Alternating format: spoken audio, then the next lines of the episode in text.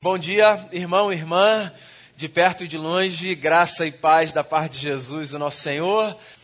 Deixa eu ler um texto aqui, que é Êxodo 16. Esse é o desafio da liturgia, né?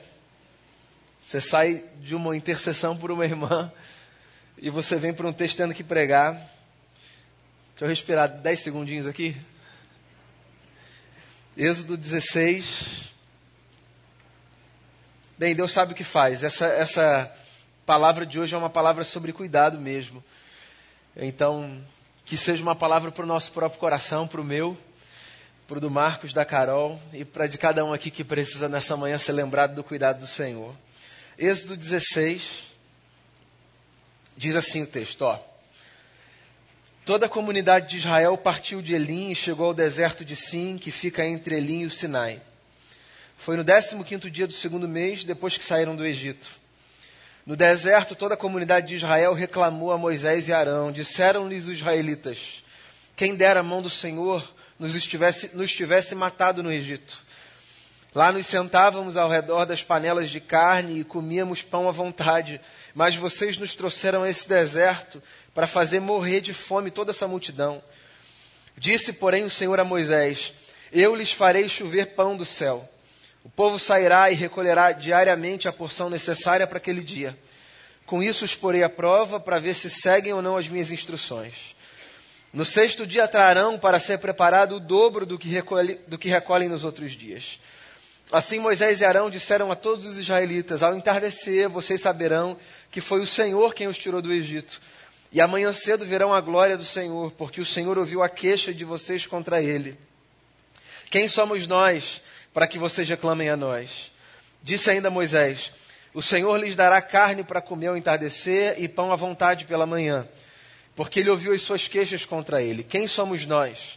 Vocês não estão reclamando de nós, mas do Senhor.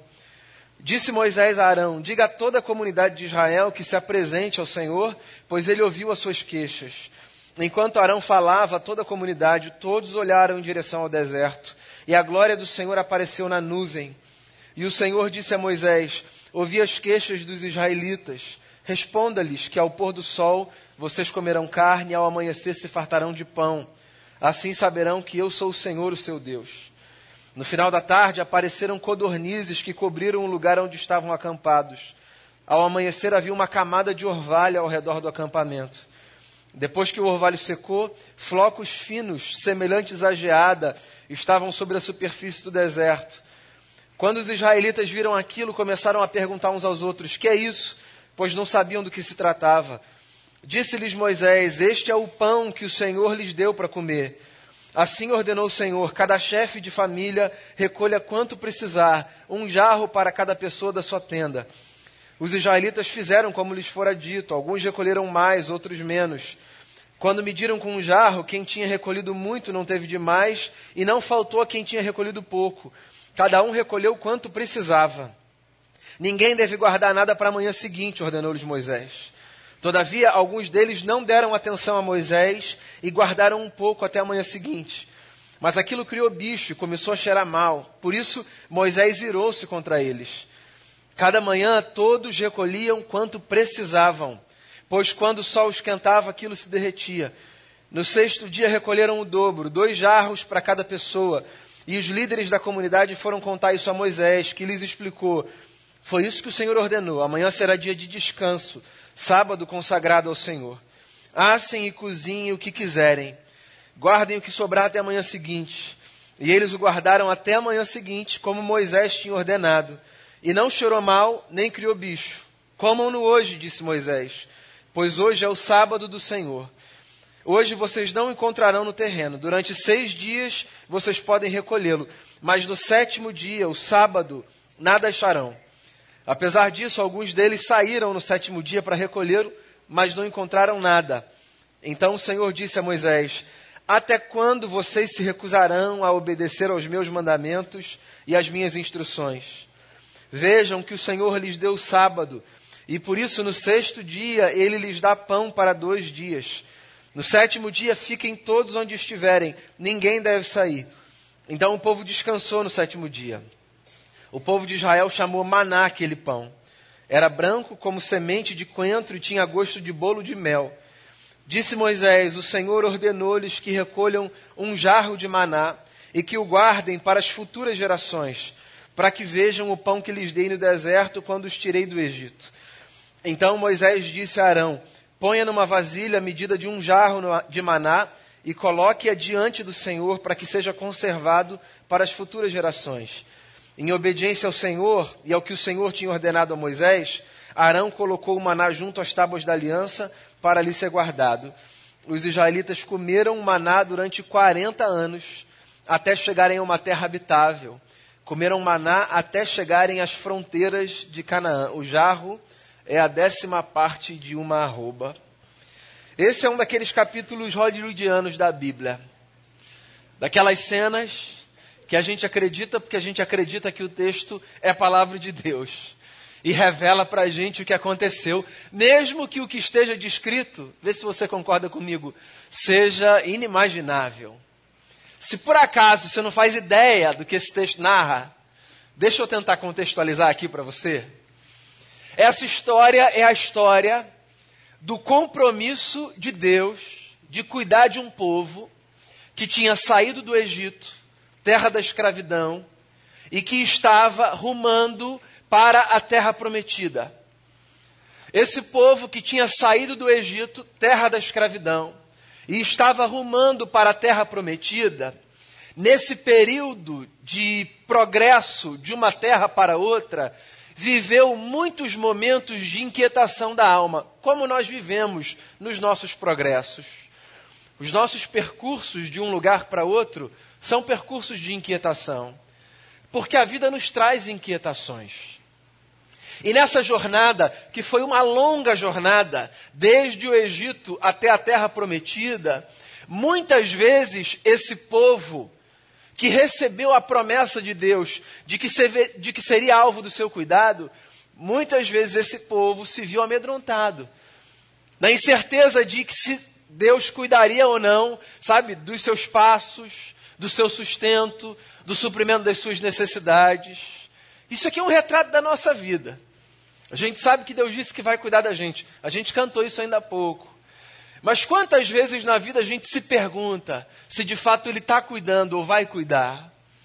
E aí, como foi lá, na nossa vida também é, que é, ao longo da nossa jornada, o eterno, misericordioso que é, vai dando muitas demonstrações do seu cuidado sobre nós. Se eu tivesse que transportar esse roteiro aqui de Êxodo 16 para um roteiro de filme, eu diria que esse filme seria um filme em quatro atos. Porque a gente tem aqui quatro cenas que representam quatro estações da nossa vida. São quatro cenas que funcionam como um arquétipo da nossa jornada. Todo mundo pode se ver aqui e eu acho que você vai chegar a essa mesma conclusão que eu. Primeiro ato de Êxodo 16, como filme, é o ato do medo, que geralmente nos leva à murmuração.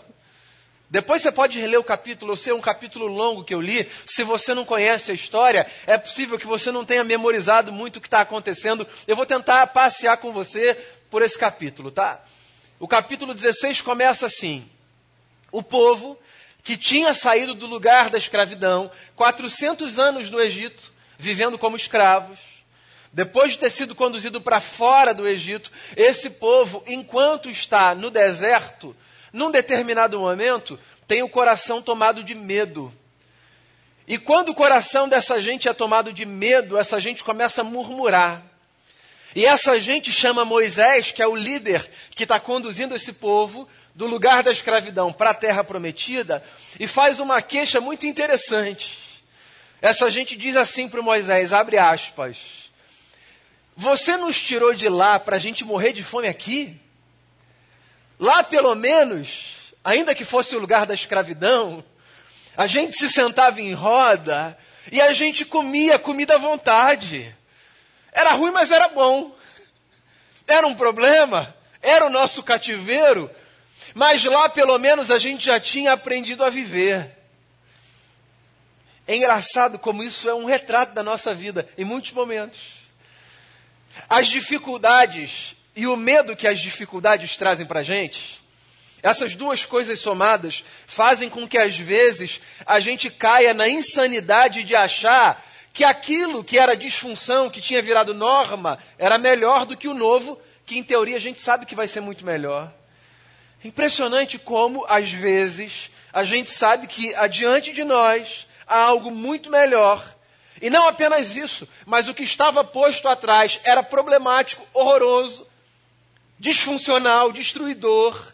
Mas pela incerteza do momento, a gente prefere se apegar ao disfuncional, que pelo menos estava nos mantendo de alguma forma, do que aceitar, acreditar que Deus está nos conduzindo para o novo, que vai ser maravilhoso.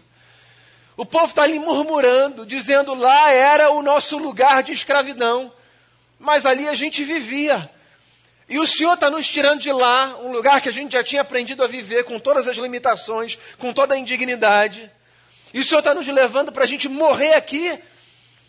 É engraçado como a gente precisa de provas na vida, às vezes a gente acha que a gente precisa, né? Para a gente ter a certeza de que Deus está com a gente, né? A gente quer garantias. Então, por exemplo, a gente acabou de fazer uma oração pela Carol. E o que, que a gente quer nesse lugar da oração do desespero? A gente quer ter a certeza de que no próximo encontro que a gente tiver, por exemplo, ou com um médico ou um familiar, a gente vai receber a notícia de que tudo já passou. Não é isso? Esse é o nosso anseio. Esse é o nosso desejo. Só que a vida não é assim, certo? Muitas vezes a gente sai de um lugar com base na promessa de que a gente vai chegar a outro. E nesse intervalo aqui, entre o lugar de onde a gente saiu e a manifestação da promessa, o que a gente tem é a necessidade de acreditar que aquele que disse que nos tiraria do ponto A e nos levaria para o ponto B, cuidaria da nossa vida. Na teoria é assim. E a gente diz, tudo bem, vamos viver desse jeito. Mas na prática, qual é a história? Na prática, a história é que muitas vezes o medo, que é essa força avassaladora, invade o nosso coração. E a gente fica desorientado, porque o medo faz isso com a gente. Esse tipo de medo faz isso com a gente. Eu não estou falando desse medo natural, enquanto essa emoção que nos protege de situações ameaçadoras. Eu estou falando do medo enquanto essa força que nos petrifica por dentro. O medo faz isso, desorienta a gente. E a gente já tem uma palavra, que é uma promessa de Deus, a gente já tem muitas experiências acumuladas aqui do cuidado de Deus, mas quando alguma coisa nova aparece, e a gente ainda não chegou onde a gente sabe que a gente vai chegar, ou onde a gente quer chegar, pretende chegar, às vezes a gente permite que o medo domine as nossas emoções, a nossa mente, e a gente começa a murmurar, e a gente começa a se esquecer das coisas que Deus fez. E a gente acha, inclusive, que é melhor voltar para aquele lugar que era antítese do lugar para onde Deus quer nos levar, porque na nossa insanidade a gente acha que é melhor o disfuncional que a gente já conhece do que o funcional que a gente ainda não descobriu qual é. Eu não sei se você está nesse primeiro ato na sua vida hoje, o do medo, que paralisa, que petrifica. Se você está nesse lugar, eu queria dizer a você um negócio. Em primeiro lugar, está tudo bem, faz parte. Então, se hoje você se vê paralisado pelo medo, se hoje você está nesse lugar insano de permitir que essa leitura limitada da vida, que é a leitura que eu e você fazemos constantemente, porque a nossa leitura é limitada. Se hoje você está nesse lugar de permitir que a leitura limitada, cheia de ponto cego, cheia de trauma, te faça inclusive olhar para Deus e dizer assim: o Senhor me tirou de lá para me fazer morrer aqui. Se hoje você está nesse lugar, a primeira coisa que eu quero dizer a você é: está tudo bem. Você não é pior do que os outros porque você está nesse lugar. Todo mundo se encontra nesse lugar mais de uma vez na vida. Está tudo bem. Mas eu queria dizer uma outra coisa para você. Está tudo bem porque é humano. Mas você não precisa permanecer nesse lugar. Dá para sair daí. E como é que a gente sai daí? No ato 2. Lembrando que esse Deus com quem a gente conversa nas nossas orações não é apenas o Deus que nos criou, é também o Deus que nos convidou para uma jornada. Ou seja, Ele está com a gente. Ele não apenas fez a gente, ele está com a gente. A jornada da fé é exatamente isso: um convite para que a gente creia na verdade maravilhosa de que nessa vida ninguém anda desacompanhado.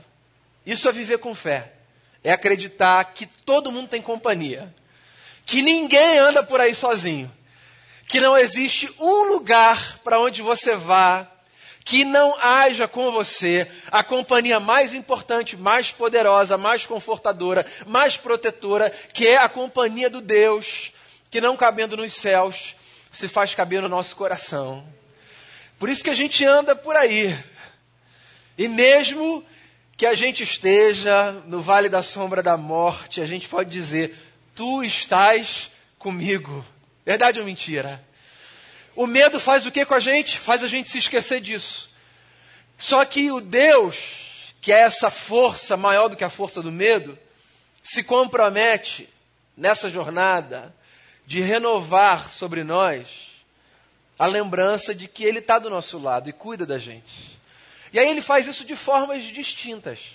Nessa história do Êxodo, Deus faz isso assumindo com o povo um compromisso que é o de dizer para eles: se vocês acham que vocês vão morrer de fome nesse deserto, eu quero dizer a vocês o seguinte: todos os dias vai chegar por delivery comida aqui no terreno de vocês.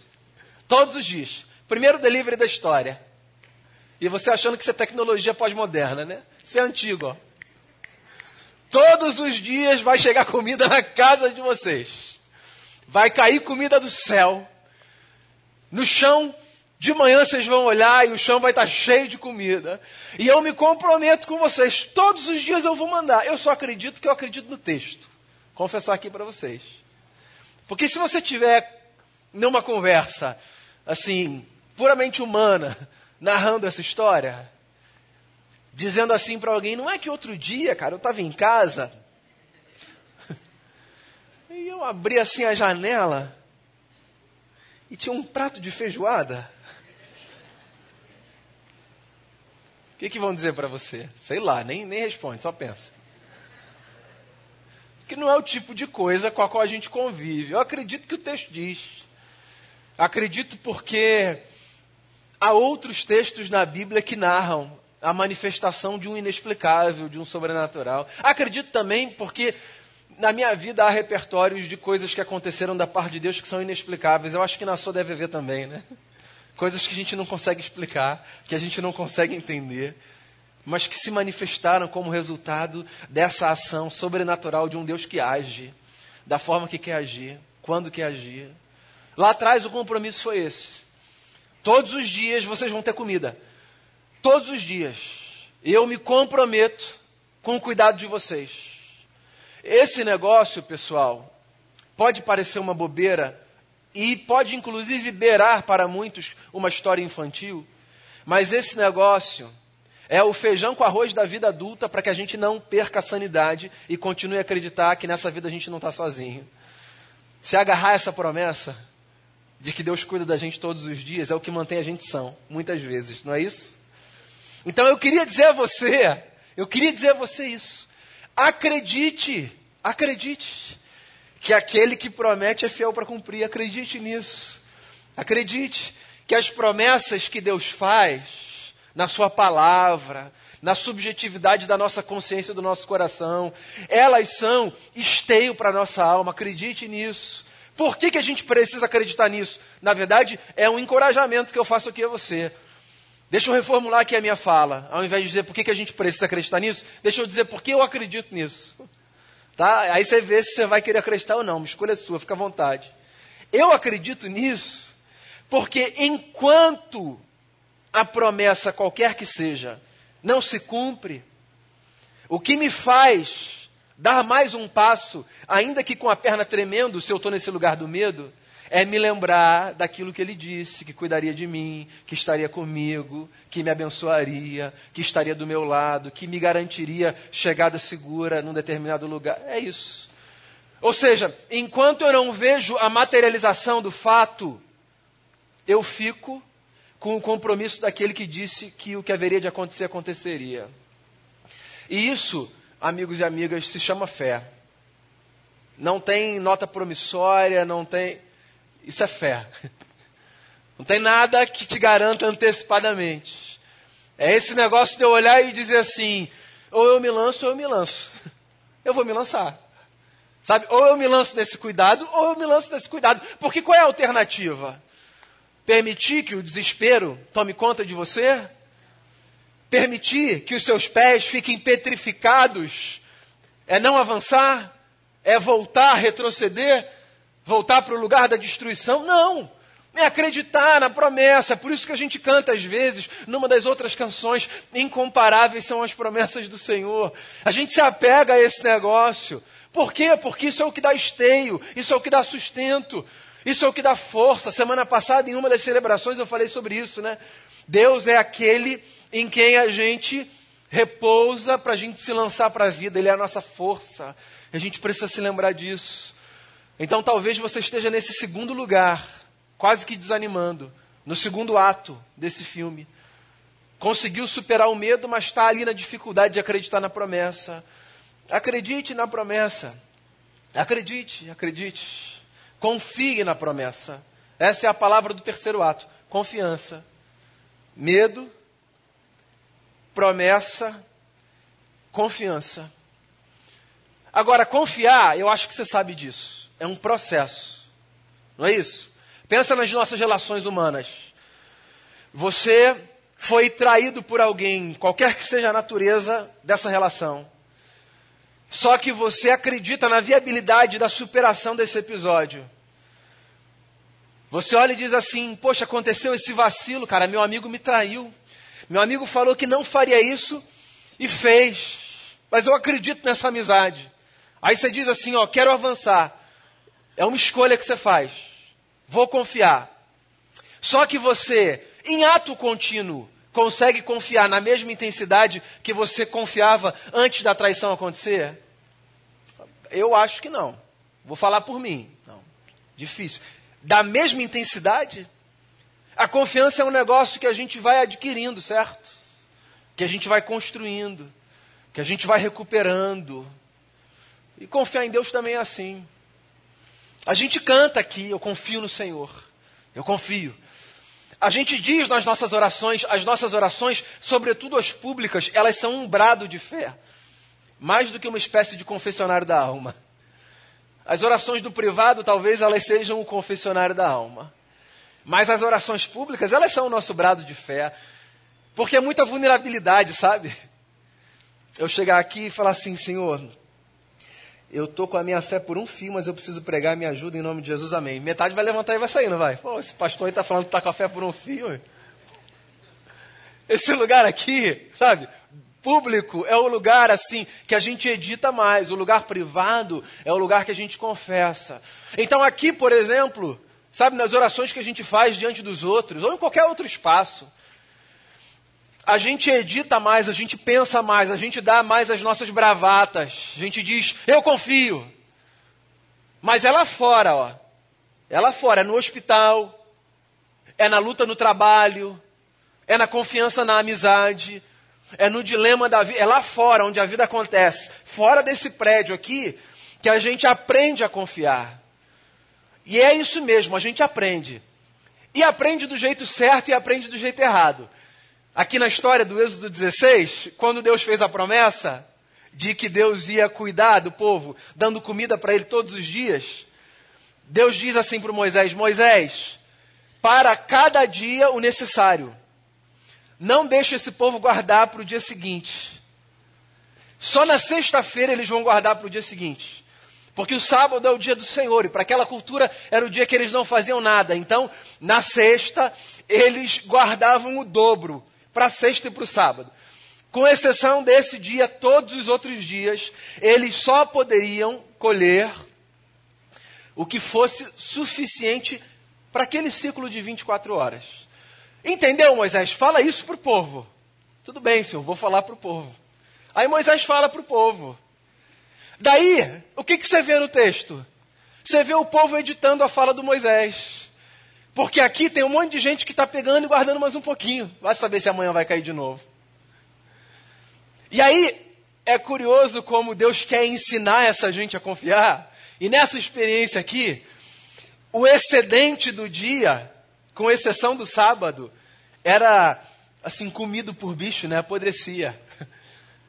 Como se Deus estivesse dizendo o seguinte: vocês não entenderam, eu vou falar de novo. Não é para guardar para amanhã. Ou vocês aprendem a confiar, ou vocês aprendem a confiar. Isso é uma pedagogia para a vida.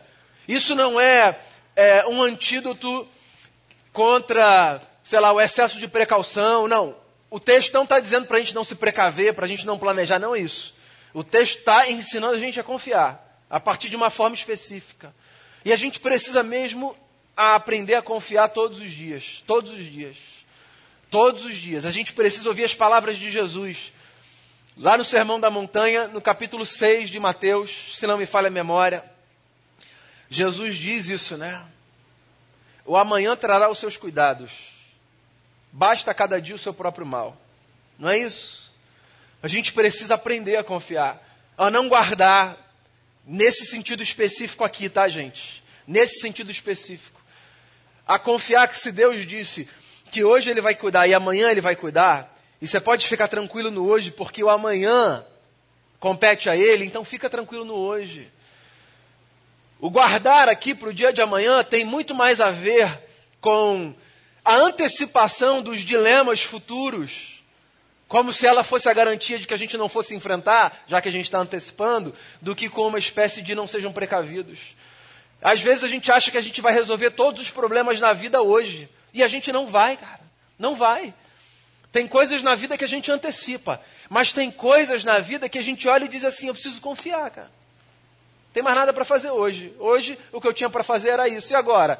Agora, ou eu posso ser tomado por uma angústia profunda, não conseguir dormir, sofrer amargamente, ou eu posso olhar e falar assim: eu vou aprender a confiar nele, na marra. Fica tranquilo, não pense que você é um crente de segunda categoria se você só aprende a confiar na marra. Posso falar aqui? Todos nós aprendemos a confiar na marra, na maior parte das vezes. É na marra. É na marra, é na dificuldade. É quando a gente se depara com essa situação em que não tem mais o que fazer. E aí, todas as vezes, eu acho que é assim. Todas as vezes que a gente aprende na marra, a gente é lembrado que sim, ele está ali cuidando da gente, porque o resultado não é outro, cara. Isso eu posso garantir para você, também por fé. O resultado não é outro, o resultado sempre é ele cuida da gente. Ele cuida da gente. Então, assim, o, o povo tem medo, mas Deus faz uma promessa. E o povo precisa aprender a confiar.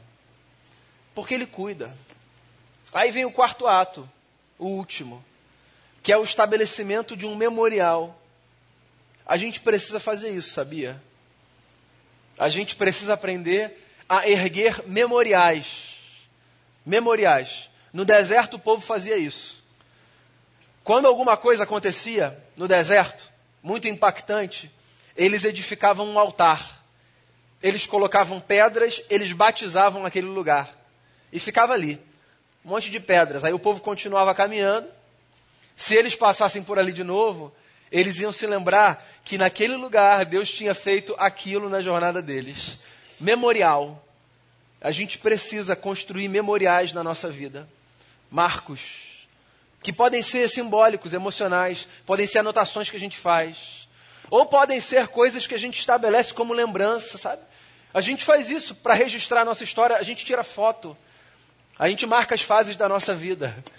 A gente devia fazer isso nas nossas experiências com Deus. Eu aprendi desde a infância a fazer anotações na Bíblia. Essa, essa aqui, por acaso, não tem muitas. Mas, assim, tem Bíblia que é toda rabiscada, né? Dia tal, Aí a pessoa anota ali o que Deus falou com ela numa mensagem, numa conversa. Eu acho isso legal, a gente volta para o texto e aí tem a lembrança ali. Olha, nesse dia Deus falou isso comigo.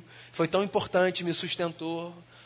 Então, construa os seus memoriais, porque eles são a lembrança que vai possibilitar que esse nosso processo de medo, de lembrar das promessas e de aprender a confiar, seja encurtado.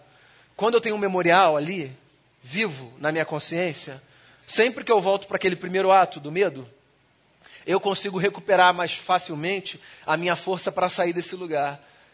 Por quê? Porque aquilo que eu anotei um dia, aquilo que virou um marco na minha vida, me faz lembrar que por mais que o medo se instale, dá para a gente sair dele. Porque Deus faz promessas e dá para a gente aprender a confiar, porque Deus sempre cuida. É um ciclo.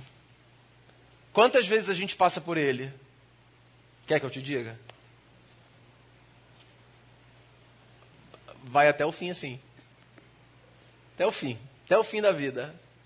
A gente vai voltar para o lugar do medo. A gente vai se lembrar da promessa. A gente vai ser desafiado a confiar. E a gente vai registrar. Aí a gente vai voltar para o medo. Aí a gente vai ser lembrado da promessa. Vai ser forçado a aprender a confiar. E vai registrar. Até o fim vai ser assim. Mas eu acho que é bom que seja assim até o fim. Porque olha só. Se não dá para fugir dessa primeira experiência porque ela é absolutamente humana, lembra que eu falei para você? Tá tudo bem. Se isso aqui é um negócio que a gente sempre vai encontrar, se o medo sempre vai estar aí em algum lugar ou em outro, fazendo com que a gente queira paralisar internamente e desistir, então é bom que a gente saiba que esses outros três atos sempre estão aí para nos salvar. Lembra das promessas de Deus na sua vida, não se esqueça delas não. Elas são incomparáveis. Aprenda a confiar. Quando eu tenho os meus medos, depois que eu os supero, porque eu vejo que Deus cuidou, eu sempre tenho aquelas conversas comigo mesmo, como que no Salmo 42. Por que, que você está tão inquieta, ó alma, perturbada aí dentro? Confie em Deus. É engraçado, né? O medo faz a gente se desesperar. O cuidado faz a gente rir do medo que nos fez desesperar. Mas não dá para fugir desse negócio. Dá é para confiar. Aprender a confiar. Todos os dias. Eu queria dizer isso para você. Esse Deus, cuja graça é maravilhosa, cuida de mim e de você todos os dias da nossa vida. Então avança. Avança. Segue adiante. Não volta para o lugar lá de trás, não. Avança porque Deus está com você e vai levar você sempre por caminhos melhores e mais belos. É o que Ele deseja fazer no meu coração e no seu coração. Amém? Que essa palavra ajude você nessa semana no que você precisar e te faça renovar todos os dias essa disposição de se lançar nos braços do Todo-Poderoso. Eu queria que a gente fizesse uma oração. Agora eu queria que você orasse pela sua vida. A gente já orou aqui por uma irmã. Eu queria que você orasse por você agora que você pensasse em alguma situação pela qual você pode orar, alguma situação que vem para você assim como resposta, sabe, é isso que você ouviu. Talvez um medo específico, algum temor, algo que esteja te paralisando ou prestes a te paralisar. Eu não sei, talvez você esteja caindo aqui de paraquedas nunca tenha ouvido falar nesse fato de que Deus faz promessas para gente. Então, se essa é a palavra, sabe, a qual você vai se apegar nessa manhã, se apegue a ela, a promessas de Deus para a nossa vida. Depois a gente pode conversar sobre elas. Há muitas delas na Bíblia, promessas, sabe? que nem precisam ser específicas, assim, da minha vida particular, gerais, são suficientes para servir de esteio para a gente. Há promessas de Deus para você. Se você se sente menor do que os outros, porque confiar é difícil, eu quero dizer a você que eu estou exatamente nesse lugar que você está também, tá? Ninguém é menor do que ninguém, não. Confiar é difícil demais. Cantar confiança é fácil. Confiar é difícil demais. Mas olha, posso dizer a você, não tem nada melhor do que confiar em Jesus. Confie, se lance nos braços dele. Seja como aquela mulher que foi a Jesus depois de 12 anos tentando resolver o seu problema, tendo gastado tudo. E o texto diz assim, ó, não sabendo mais para onde ir, o que fazer, ela foi a Jesus. Pois então, vá a Jesus. Se todas as possibilidades se acabaram de você descansar e tal, vá. O que, que você está esperando? Se é esse, se é desse lugar do, é, já já estou aqui, então deixa eu Deixa eu me lançar. Se lança. Faça sua, essa sua oração.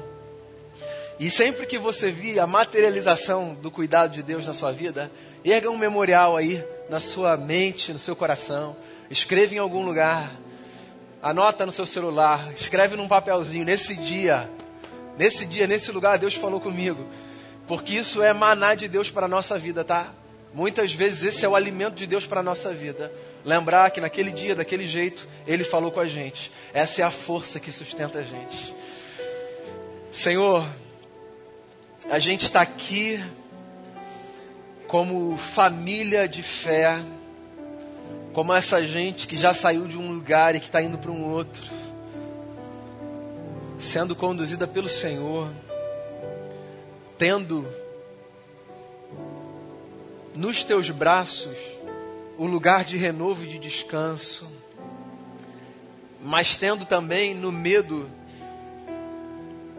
um companheiro desagradável, mas que às vezes faz questão de ficar. Nós somos essa gente que confia sem confiar, que diz está tudo bem, quando no fundo não está nada bem. O Senhor conhece a gente, o Senhor sabe exatamente como a gente é. E esse texto aqui dessa manhã, Senhor, ele é um retrato de estações da nossa vida. Então, se a gente está aqui nesse lugar do medo, ajuda a gente a dar mais um passo. Faça a gente se lembrar das promessas do Senhor para a nossa vida. Há tantas, há tantas. Particularmente, faz tão bem a minha alma, Senhor, me lembrar do que Jesus disse antes de se despedir dos seus amigos. Eu estarei com vocês todos os dias até a consumação dos séculos. Essa companhia, ela é tão poderosa. Faça a gente se lembrar da companhia do Senhor. Ensina a gente a confiar, é tão difícil, Pai. Mas ensina a gente a confiar que o Senhor está cuidando. Se o Senhor disse que vai cuidar, ensina a gente a descansar nesse cuidado, a desacelerar o coração e a repousar no fato de que não dorme nem dormita o guarda de Israel. E faça com que a gente tenha memória longa. Livra-nos da tragédia da memória curta. Livra-nos de vivermos como se nós nunca tivéssemos experimentado nada, porque nós já experimentamos tanto do Senhor. Então, que na hora da dor, da angústia, do desespero, a gente consiga recuperar, sabe, nesse nosso HD interno, os muitos feitos do Senhor na nossa vida, para que isso seja fonte de força para a gente avançar. Cada um sabe pelo que ora, Pai. Acolha as nossas orações que são feitas nesse momento e nos faça descansar e celebrar essa maravilhosa graça, esse amor infalível que tem nos sustentado por toda a nossa jornada. Que seja assim, que essa manhã seja uma manhã de renovo, de força e de confiança para cada um de nós diante de Ti. É a oração que eu faço em nome e por amor de Jesus, a quem nós chamamos de Senhor. Amém e amém.